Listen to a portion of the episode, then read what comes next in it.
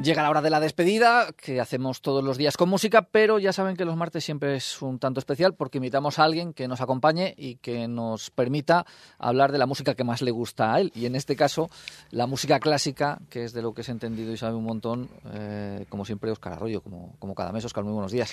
Hola, buenos días. Bueno, ¿qué es lo que nos has traído en la jornada de hoy? Pues hoy vamos a, retomar el, el, mundo de la ópera, que para delicia de muchos y pues seguramente para a ver si conseguimos que toda esa gente que tiene esa imagen de la ópera como algo antiguo, trasnochado y solo para y elitista, elitistas, sí, o para sibaritas, a ver si conseguimos desterrarlo. Hombre, lo que vamos a escuchar hoy sí que es ciertamente un poco tiene ese, ese toque tradicional, ¿no? Pero desde luego esta música es para todos los públicos, como se puede apreciar en cuanto a cómo está escrita y cómo está. Además, en ese intento de acercamiento de, de la ópera a la gente de hoy día, cada vez se hacen montajes, entre comillas, más extraños de óperas clásicas, pero con la historia traspasada al siglo XX, incluso con aires futuristas, aunque la música sea, evidentemente, porque tiene que ser la, la música que en su día hicieron los compositores y si son de hace un montón de años, ni te cuento, pero por lo menos se busca mm, ese acercamiento, que no sé si se consigue o no. Muchos los puristas eh, ponen el grito en el cielo por, por ver a determinados personajes en determinada actitud, pero bueno, que, que, no deja de ser un intento hacer otra cosa. Sí, ahí se les da mm, carta blanca a los a los escenógrafos y bueno, no sin ciertas polémicas eh, célebres en los últimos años en producciones del Teatro Real o demás, que siempre dan ese toque efectivamente vanguardista, seguramente no barato de montar esas producciones, pero bueno, el arte es así, el arte está por encima de, los precios y de los costes. Pero sí, sí, todo eso sirve para que de alguna manera podamos poner al día una música tan estupenda como la que, por ejemplo, vamos a escuchar hoy, pues bienvenido sea. Pues vamos con esa música.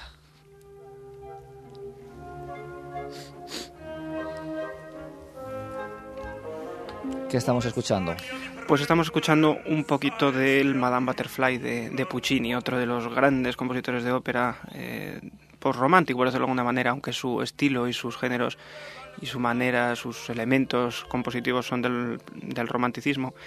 Pero ya Puccini compuso esto entrado bien en el 1900, el siglo XX, y, y esa estética, ese pues ese recoger materiales como en esta ópera utiliza de, exóticos, ¿no? el, de la, el de la geisha que, que se enamora o que la enamoran de un americano que viene de visita, etcétera, etcétera, pues todos esos elementos eh, estéticos pintorescos que además Puccini utilizó en toda su vida, porque también Turandot, la última de sus óperas, la, que está inconclusa, eh, que él, bueno, que él no terminó, pero que otros concluyeron por él, eh, utiliza estos elementos exóticos, también compuso un western, o sea, era una persona con unas inquietudes en ese sentido importantes y con una capacidad para crear unas frases de, pues como esto que estamos escuchando, de tan largo aliento, tan, tan inspiradas, pues han hecho las delicias de, de los amantes de la ópera, desde luego.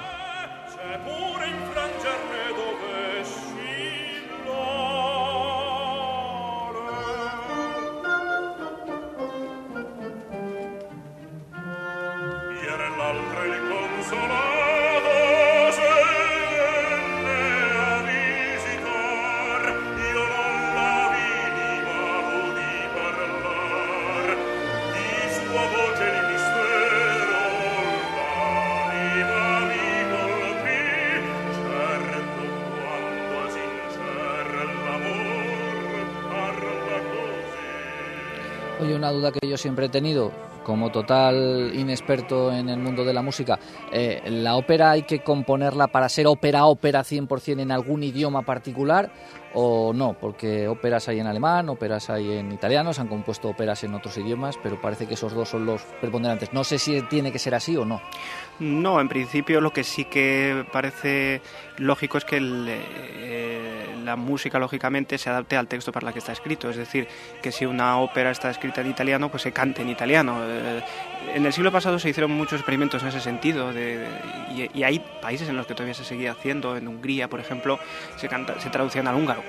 Eh, claro, realmente los textos no terminaban de encajar, pero eh, quitando esa excepción, en principio cualquiera de los idiomas es apto para la ópera. Y de hecho, Los alemanes han sabido adaptar muy bien su ópera al, alemán, la, ópera de Mozart es un buen ejemplo, la ópera italiana utiliza esas eh, vocales largas y esa, esa sonoridad propia, la ópera francesa también.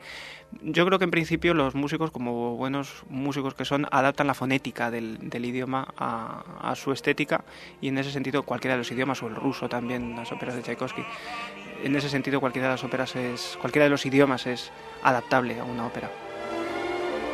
al giorno in cui mi sposerò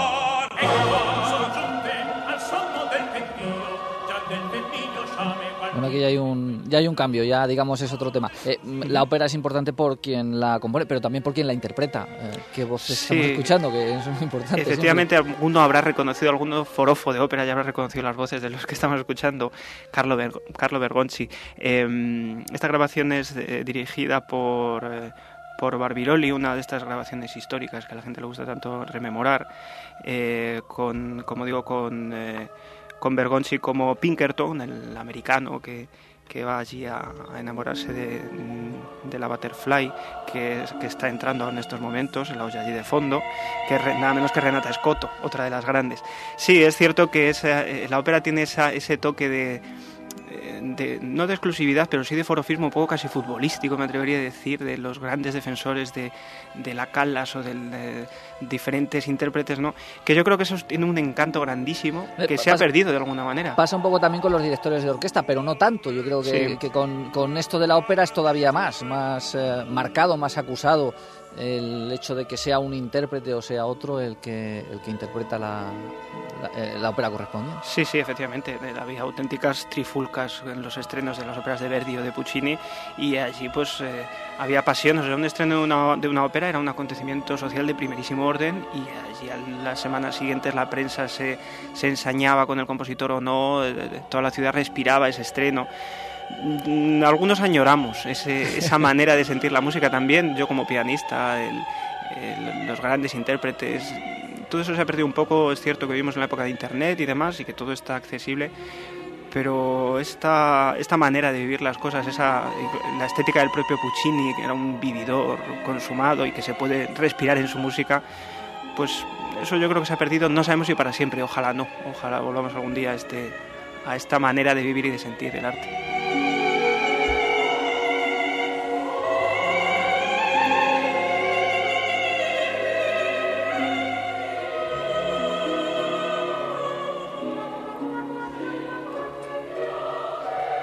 Oscar, ¿alguna cosa más que comentar o ya les dejamos y que sean ellos los que terminen? Pues invitar a la gente a que escuche cuanta más ópera mejor, que comprenda los textos y que lo disfrute, que es para todos los públicos. a la mínima que tengan una oportunidad de escuchar una ópera, no lo pierdan y vayan a escucharla, que les va a encantar. Oscar, gracias y hasta el mes que viene. Gracias.